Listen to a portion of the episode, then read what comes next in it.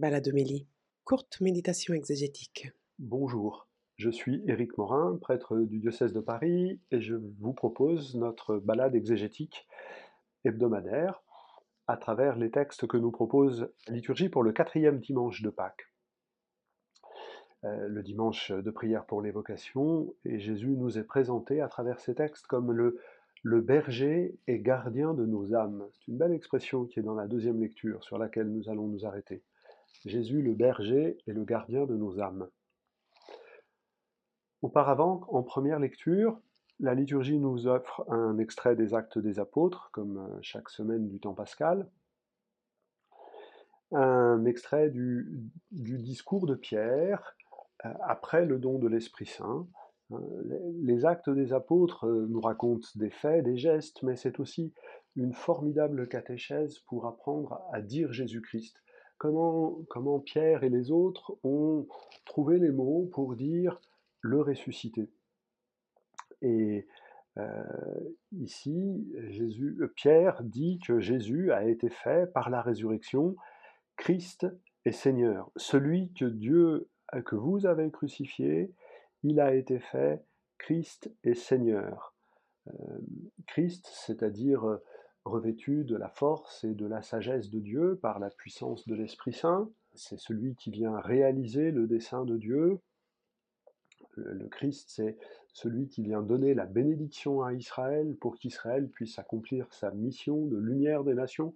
On a vraiment un, titre qui s'enracine dans, l'histoire d'Israël et, dans la mission de Jésus à l'égard de son peuple.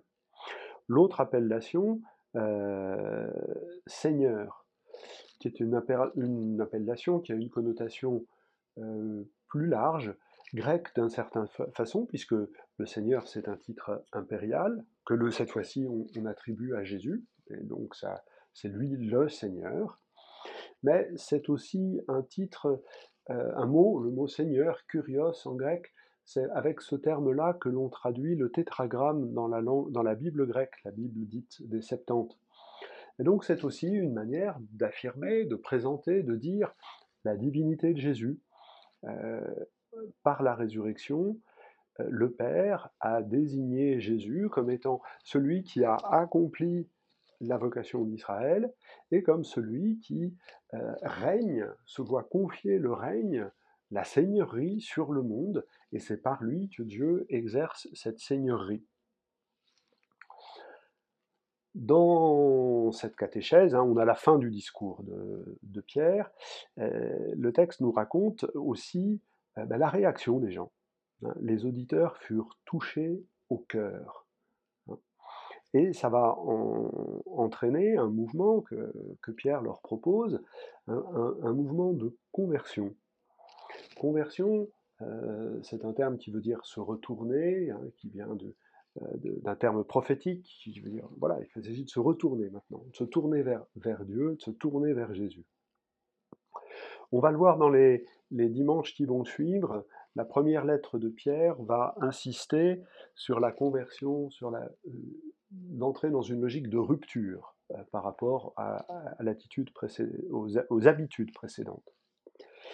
Le, la conversion, elle, est sanctionnée par le baptême pour le pardon des péchés. On s'aperçoit donc que la communauté chrétienne a tout de suite continué à vivre le baptême comme le proposait Jean-Baptiste, un baptême pour le pardon des péchés.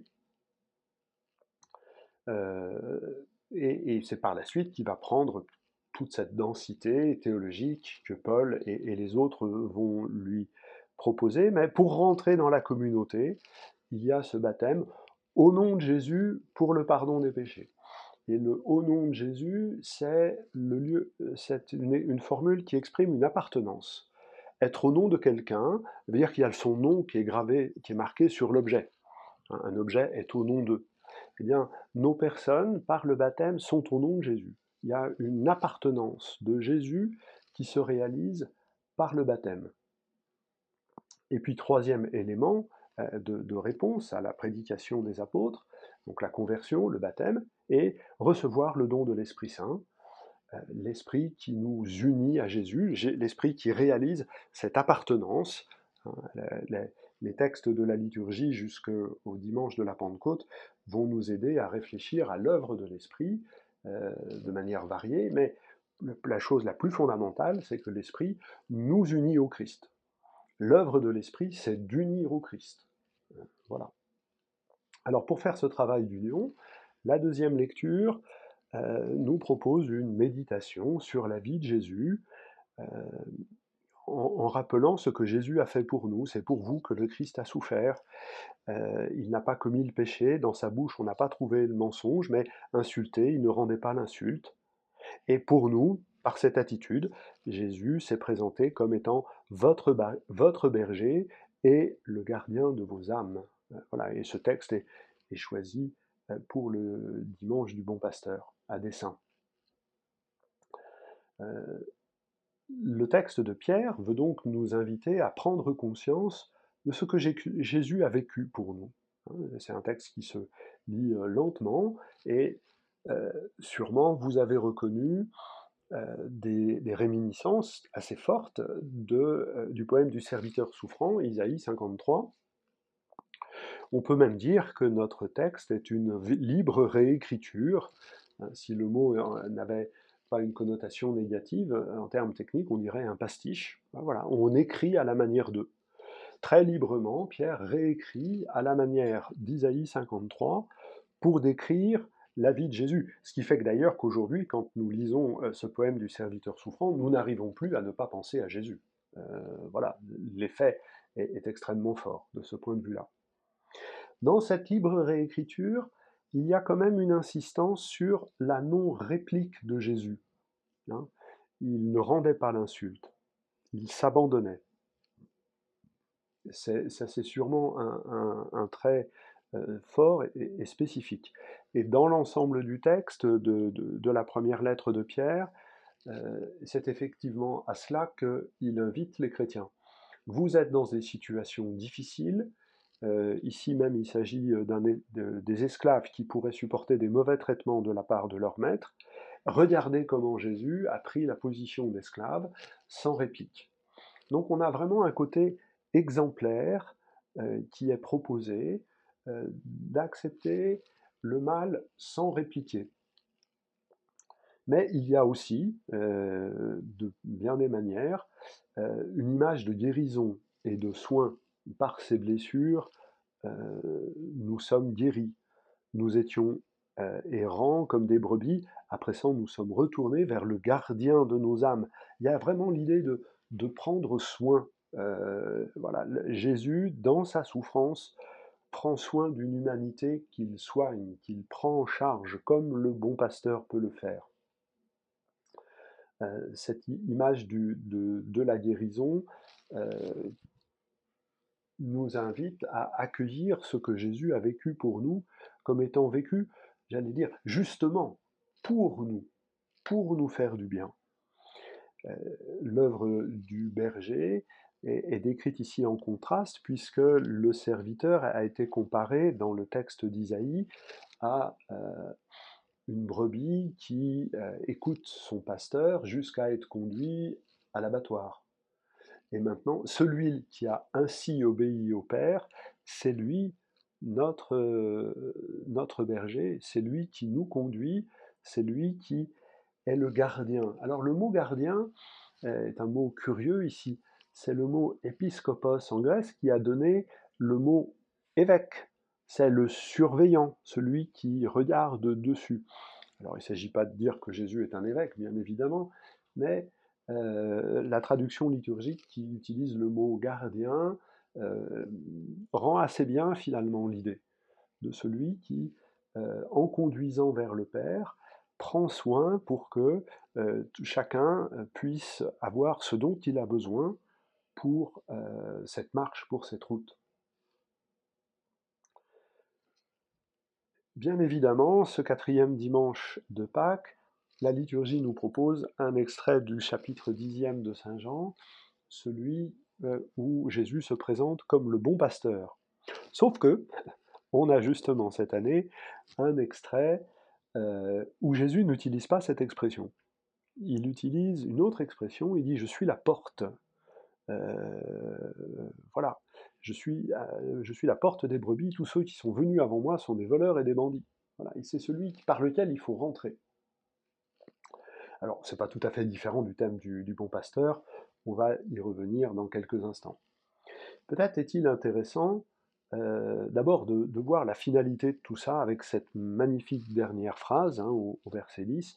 Moi, je suis venu pour que les brebis aient la vie, et la vie en abondance. Et là, le lien avec la deuxième lecture est, assez évident. Hein, Jésus, berger et gardien de nos âmes, est venu pour que nous ayons la vie, et la vie en abondance. Voilà, genre de verset euh, qu'il faut, savoir trouver dans la Bible. Jean 10, 10, ça se retient facilement, parce que ça fait plutôt du bien quand on l'entend. À quel moment donc intervient dans l'évangile de Jean cette, euh, euh, cette comparaison de la porte, du troupeau, du berger Juste après la guérison de l'aveugle-né. Et quand je dis juste après, notre évangile commence par En ce temps-là, Jésus déclara en fait, euh, cette marque-là est une transition pour ouvrir l'évangile, bien évidemment, mais c'est la suite de ce que euh, nous avons entendu euh, pour le quatrième dimanche de carême, après que l'aveugle soit guéri, qu'il entre dans le temple, qu'il voit Jésus, et, Jésus parle aux pharisiens en disant, si vous disiez que vous n'êtes pas dans le péché, ben, votre péché demeure. Alors quel est le lien entre ce thème du pasteur, de la porte, et la, guérison de l'aveugle-né? Il faut se rappeler pour ça un détail, c'est qu'il était écrit à la porte du temple que les aveugles et les boiteux n'avaient pas le droit d'entrer dans le temple. Peu importe la raison pour laquelle euh, il y avait cette interdiction, l'idée c'est d'être une, perfection corporelle, signe de la sainteté. Et, justement, la, conséquence, le vrai miracle peut-être, pourrait-on dire, que Jésus a opéré, c'est de donner à cet homme la possibilité d'entrer dans le temple. Et c'est pour ça qu'il le voit dans le temple, alors qu'il ne l'avait jamais vu auparavant, puisqu'il était aveugle, justement.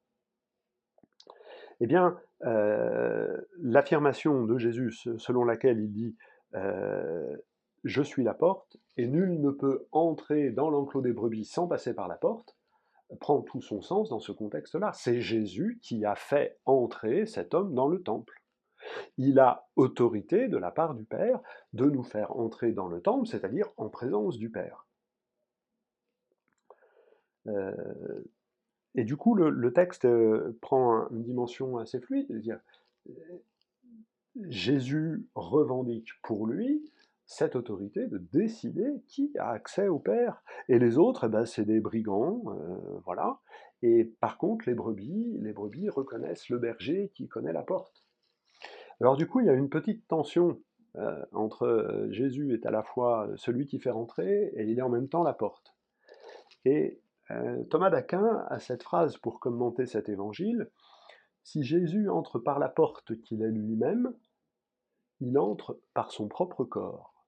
Autrement dit, c'est pour Thomas d'Aquin, et, il touche quelque chose d'extrêmement important dans l'évangile de Jean, pour Thomas d'Aquin, c'est par l'incarnation que Jésus est et la porte et le berger. Euh, et que du coup, le corps de Jésus, c'est l'espace par lequel nous entrons en présence du Père, c'est la porte par laquelle nous entrons du Père, c'est en, devenant membre du corps de Jésus que nous entrons euh, en présence du Père, et c'est ainsi qu'il joue son double rôle et de porte et de berger qui nous conduit au Père. Il y a là une, euh, comme parfois dans la tradition, une belle manière euh, de, réussir, non pas à simplifier, mais à porter les, tensions en, offrant un véritable approfondissement. Les lecteurs de l'évangile de Jean, euh, au chapitre 2, ont déjà découvert qu'il y, y a justement un lien assez fort entre le temple et le corps. Quand Jésus dit ⁇ Détruisez ce temple et en trois jours je le relèverai ⁇ les disciples se souviennent après la résurrection que c'est de son corps dont il s'agissait. Le temple et le corps sont tous les deux des signes de visibilité. L'œuvre de Dieu est visible dans le temple, elle est visible dans le corps de Jésus. S'approcher du corps, s'approcher du temple, c'est s'approcher de Dieu lui-même qui manifeste dans l'histoire des hommes comment il agit pour vivre et proposer l'alliance.